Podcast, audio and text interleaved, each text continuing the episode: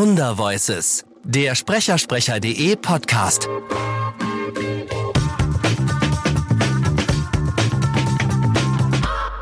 Ich glaube, das Verrückte ist, in der Sekunde, wo man selber spricht, hilft einem das noch nicht mal mehr, dass man Regisseur ist, oder?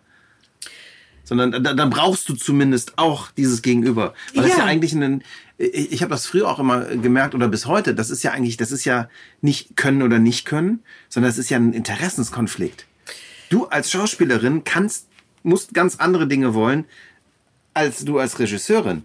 Und wenn du das in Personalunion machst, musst du ja diesen, ich, ich glaube, dass eine gute Regie und eine gute Performance auch von diesem Kampf ein bisschen und von diesem Fight lebt und von diesem, ich will aber dahin und ich will dahin und wenn wir das gemeinsam machen, gehen wir dahin. Es ist auf jeden Fall, ist es genau ein, ein, ein Miteinander. Es ist, ich sehe das immer als Team, da darf jeder was sagen. Da darf auch die Cutterin sagen, wenn ihr was auffällt oder der Tonmeister oder Tonmeisterin. Äh, alle, jeder, jeder darf was mhm. sagen. Und ähm, natürlich ist es so, dass die Regie im besten Falle äh, den Film in- und auswendig kennt und sich damit befasst hat und vielleicht auch schon drei, vier Tage dran sitzt. Falls sie ihn selber gucken durfte.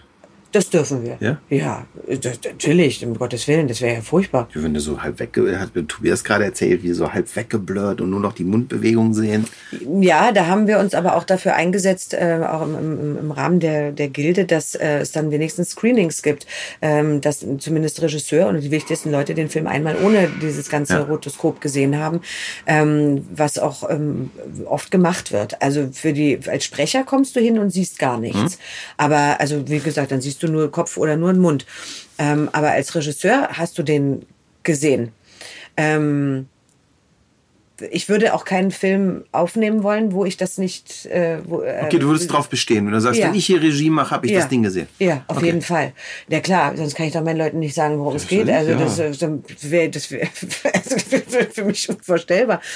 Nein, aber. Äh, ich glaube, es ist für die meisten Hörer schon skurril zu verstehen, dass ein Synchronsprecher dann wirklich nur noch auf diese Rotoskop-Version spricht. Ja, das ist tatsächlich, vielleicht sollte man das tatsächlich besser erklären. Ähm, es ist so, dass viel, ganz viele Filme ja unter einer unglaublichen Geheimhaltung liegen, weil die so Schiss haben, dass vor Kinostart äh, etwas ähm, veröffentlicht wird oder geleakt wird oder wie auch immer.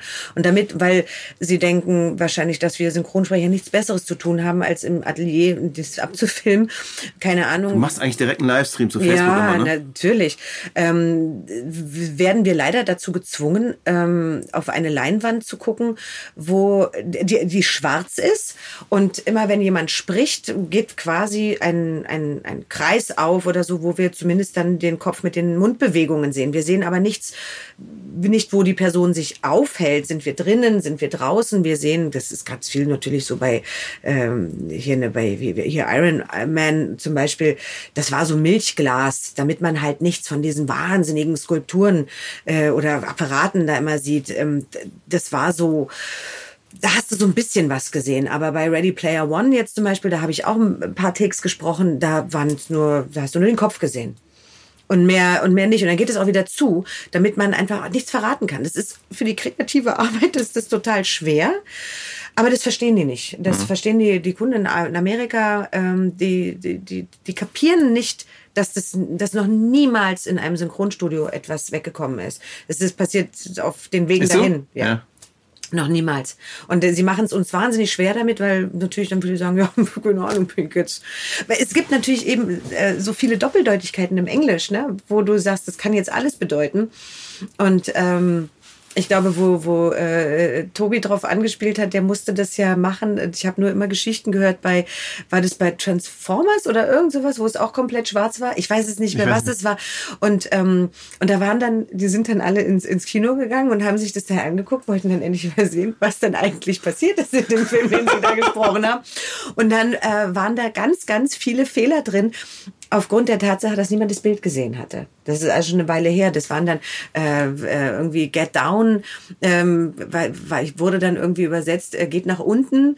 Ähm, Und die, da war aber nirgendwo was, wo sie nach unten gehen konnten, sondern die lagen irgendwie an einem Strand und die sollte, musste heißen, duck dich oder irgend sowas. Und sie sagten dann, geh nach unten. Also ich weiß jetzt nicht, ob es wirklich jetzt dieses Beispiel war. Ja, ich weiß auch nicht, ob es der Film war, aber irgend so ein, so ein Krachbumm-Film. Ja. Und ähm, das ist bescheuert, ne? Das ist bescheuert. Und was, also, was für eine Verantwortung als Regisseurin dann, als Regisseur, ne? Wenn du das ja. irgendwie klar kriegen musst. Ja, ja, total. Aber deswegen würde ich das nicht machen, um Gottes Willen. Ich werde so ungern angeschrien, wenn ich Fehler mache. Aber äh, es ist auch vor allen Dingen lustig, wenn es dann, es gibt ja dann tatsächlich so Einladungen, dann fliegst du nach London oder vielleicht sogar nach Los Angeles und dann hast du ein riesen Screening mit allen internationalen Regisseuren. Das ist dann aber meistens die erste Fassung. Es gibt mhm. ja inzwischen von diesen ganz großen Filmen gibt's ja dann, also das nennen wir P1, P2, P3, ne? Picture 1, glaube ich, steht für Picture. Ähm, und ähm, Super, dass ich das weiß, wofür das P steht. Ne? Ich sage einfach mal, das steht für Picture. Genau. Picture 1. Ähm, und dann kommt eine zweite Fassung, eine dritte Fassung so.